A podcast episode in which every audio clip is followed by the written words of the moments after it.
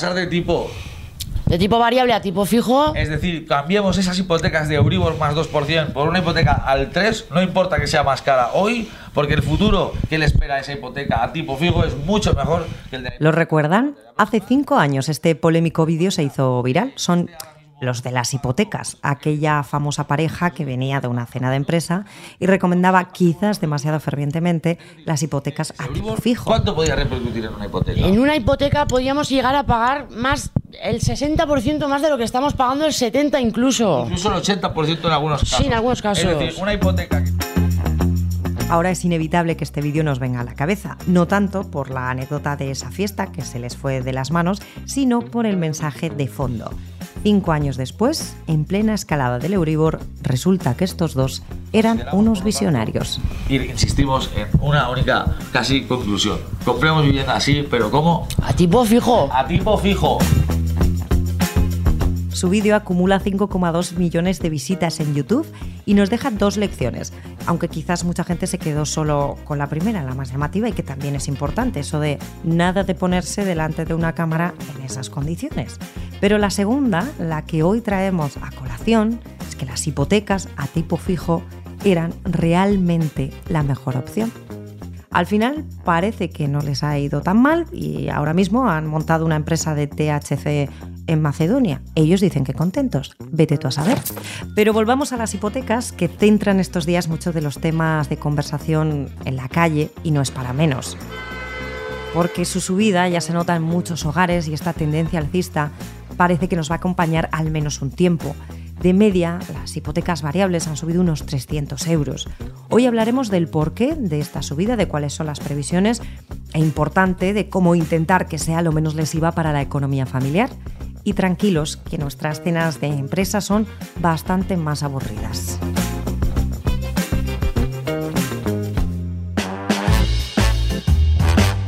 El foco con Marta Madruga.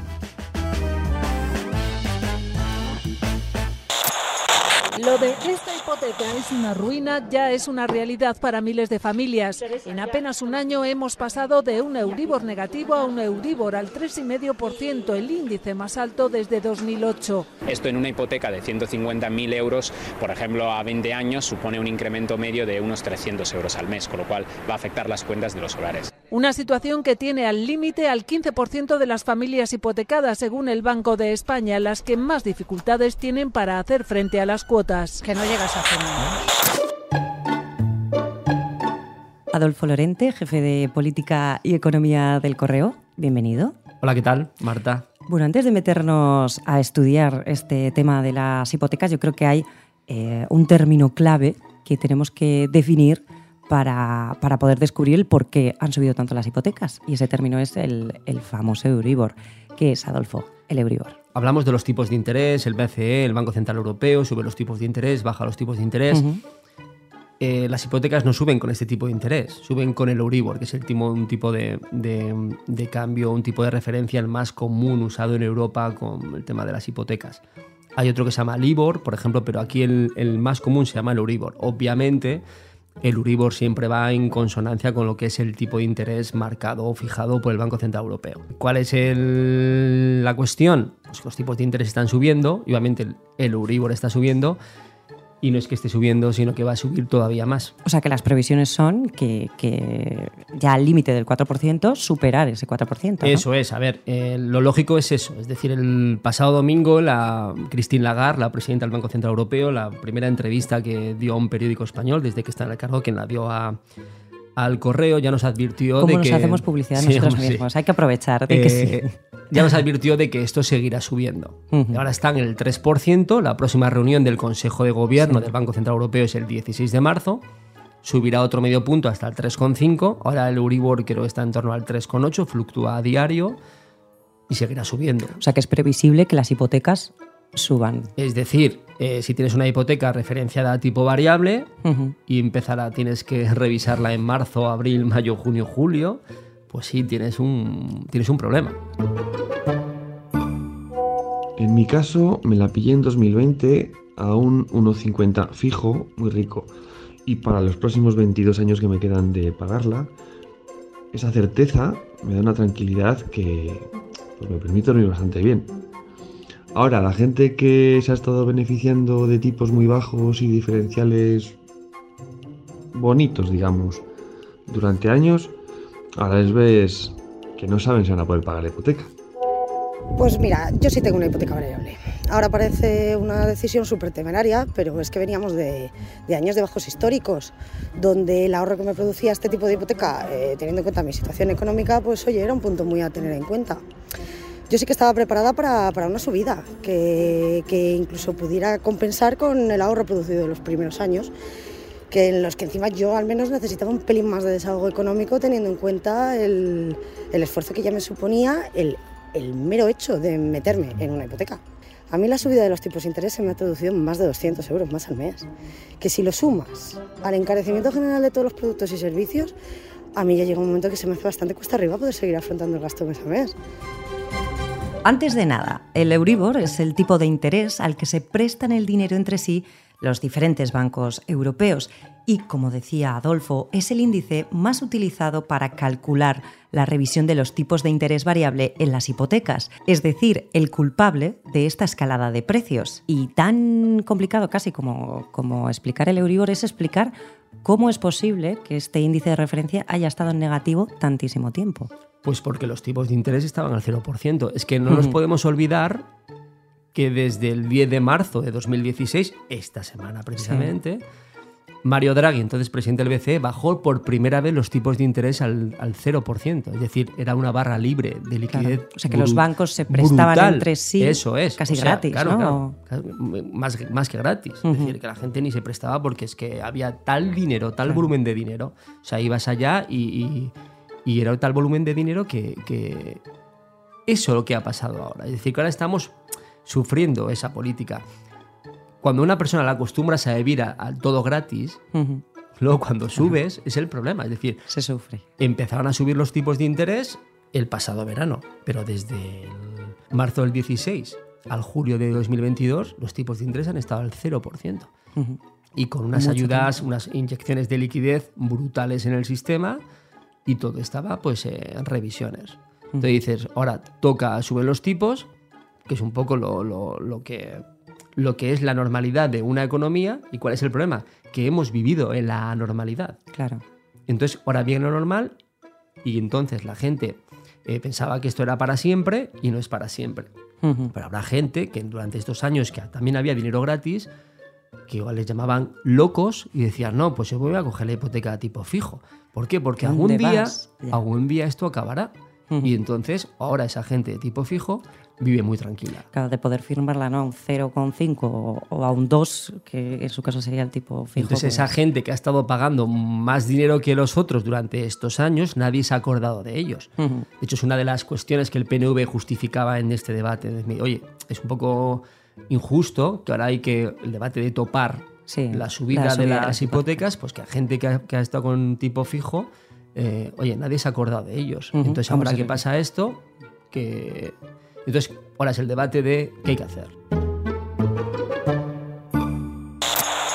Nuestro gobierno analiza y considera todas las propuestas. En cada momento tenemos que tratar de tomar eh, las decisiones y adoptar las medidas que sean más adecuadas desde el punto de vista del interés general y que no generen un impacto eh, colateral negativo o distorsionen también eh, un tratamiento justo para el conjunto de los ciudadanos. En este caso, aquellos ciudadanos que tienen una hipoteca tipo fijo y a tipo Esta es la socialista Nadia Calviño, vicepresidenta primera del Gobierno y ministra de Asuntos Económicos. Escuchamos ahora a la morada Yolanda Díaz, ministra de Trabajo y Economía Social. pero vengo defendiendo que congelemos también las cuotas hipotecarias desde que se ha propiciado la subida, eh, como ven, eh, muy grave de eh, el Euribor en nuestro país y de los tipos de interés. Como ven, el debate está servido también dentro del propio gobierno, aunque como vemos estos días con la ley del sí es sí, no es nada sorprendente. El Euribor comenzó su tendencia alcista el pasado 4 de febrero de 2022, después de que el Banco Central Europeo admitiera que podría subir los tipos de interés oficiales debido al aumento de la inflación en la zona euro. Y esta tendencia alcista se ha acentuado aún más con el inicio de la invasión de Rusia a Ucrania. Y dirás, ¿y por qué el BCE hace esto? No? ¿Por qué el BCE hace esto? Bueno, hay que explicar que el Banco Central Europeo, el, uno- el único mandato que realmente tiene es que la inflación esté por debajo, pero muy cerca del 2% de inflación. Un poco es el, el Banco Central Europeo se creó para eso, por el tema de la inflación, los temores históricos que siempre ha habido en Alemania, por el tema de la inflación, de la época el- de la perro guardián, ¿no? de la De- posguerra, eso es. Eh, ¿Cuál es el problema? Que la inflación en la eurozona está en el 8,5%. Madre mía. ¿Y cuál es el problema y la solución? Pues que la mejor forma de bajar los tipos, la, la mejor forma de bajar la inflación es subiendo los tipos de interés. Ujú. ¿Y qué es subir los tipos de interés? Pues endurecer la economía. Ujú. Que Ahogar no- un poco a, a eso las es, que no familias. sea todo gratis, que no sea todo ayudas. Por ejemplo, medidas como los 20 céntimos del, del combustible que dan subvenciones, eso es inflación. Y entonces el BCE te dice, quitad esto. Porque estamos, eh, eh, es un círculo vicioso en el que los gobiernos están alimentando la inflación y a mí me estás obligando a ser el poli malo de la película y tenemos un problema. Entonces el Banco Central Europeo ¿qué hace? Endurecer la economía, endurecer las condiciones de acceso al crédito, ojo, para hipotecados y para empresas, para todo el mundo, y tiene que estar con el equilibrio de eh, no fastidiar mucho la economía. Es decir, a ver si al final, por mucho subir los tipos por la inflación, eh, la economía va cayendo. ¿Cuál es lo, el colchón del BCE? Pues que las- los datos macro de la economía están siendo muy buenos. O sea Muy que hay, buenos. que hay esperanza, por lo menos. Sí, sí, están siendo muy buenos. El problema es que la economía doméstica la gente está sufriendo. Está Claro. sufriendo y va a sufrir todavía más. O sea, podríamos definir un poco la, que la inflación es cuando hay dinero. Y Eso el- es, al decir, haber por- mucho dinero, se deprecia el valor del propio dinero. Imagínate, ahora llega Semana Santa. ¿no? Es un poco la oferta y la demanda. Es decir, eh, Semana Santa, vacaciones. Eh, vas a una agencia de viajes. Bueno, no hay sitio, no hay sitio. La gente consume, muy bien. mucha Y demanda. dice, hay mucha demanda, pues eh, como sé que hay mucha demanda, en vez de poner a 2.000 euros el viaje, lo pongo a 4.000, porque como sé que lo van a pagar, Claro. da igual. Lo pongo a 4 o 5.000. Entonces, se crea, se crea una... Se ha roto el lado también lo pone a se 4.000, calienta el siguiente a- rentable- a 5.000. Eso es. Entonces, ¿qué pasaba siempre con los préstamos a los préstamos a, a di- a tipo cero?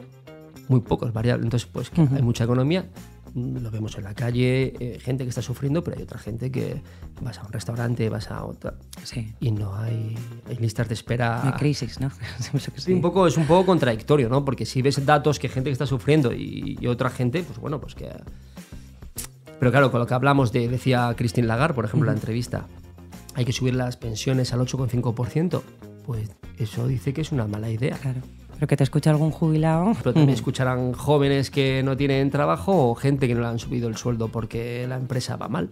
Entonces es complicado, es complicado. Sí, ahogar, hasta dónde ahogar. Eso es, la economía porque la subida va a seguir, este año va a seguir y depende de la inflación. Así que la gente muy pendiente de la inflación y, y el BCE decidirá qué hacer o no hacer. Bueno, dicen que en economía todo es cíclico, ¿no? que todo vuelve. Y esto me hace pensar en la crisis de 2008, que Ujú. empezó también con una inflación galopante. Yo creo que también esto no va a volver. O sea, yo creo que no va a volver a, a la época de, de los tipo cero. Eso Ujú. pasó y no va a volver a pasar. Es decir, Menos fue una- mal. estaba Lehman Brothers, cayó Lehman Brothers, eh, vino en 2012, el, el euro estuvo, hasta incluso el euro estuvo en peligro, Ujú. estuvo en peligro y hasta que no salió Mario Draghi a decir el famoso whatever it takes, haré Sí. todo lo que sea necesario para salvar el euro Los y créanme, rescates. y créanme será necesario, o sea, será suficiente. Eso pasó. Los gobiernos eh, veían mucha preocupación porque la economía no remontaba. Entonces, el BCE, en un movimiento histórico, Ujú. empezó a darle a la maquinita a hacer dinero, empezó a Sí. inundar de liquidez todo. Empezó entonces, ayudó mucho a los gobiernos. Sí. De hecho, eh, hasta hace dos días, toda la deuda pública que emitía España eh, la compraba el BCE. Nos acordamos todos de las famosas primas de riesgo, que vivíamos con el agua al cuello con las primas Es de riesgo. verdad. ¿Por qué no hay primas de riesgo? Ahora están las primas de riesgo porque son tan bajas, porque el BCE compra todo. Ahora el BCE ha dicho, Hasta aquí. yo me voy. Preparaos que yo me voy. No es una cuestión abrupta, es una cuestión eh, advirtiendo. Cuidado que me voy a ir, cuidado que me voy a ir, preparaos, cuidado que me voy a ir. Ya empezó a ir porque es normal, o sea, es la normalidad de la economía.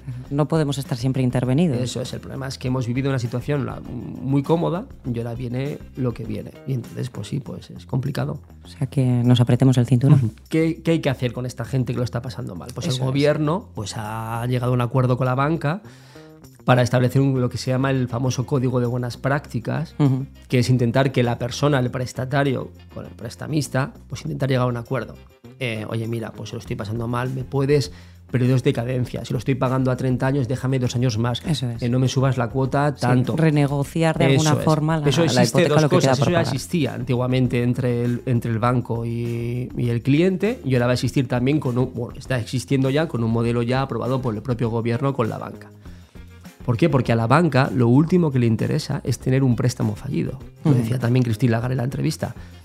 La banca no le interesa tener un crédito que una persona no le pague la hipoteca. ¿Por qué? Porque eso, aparte de, de, de que tu balance es peor, es mala imagen, porque ellos tienen que justificarse con el tema de la morosidad ante el. Banco Central Europeo. Y entonces a ellos le interesa, oye, pues prefiero desahogar a esta persona que en vez de pagármelo en 10, me lo pague en 14. Claro.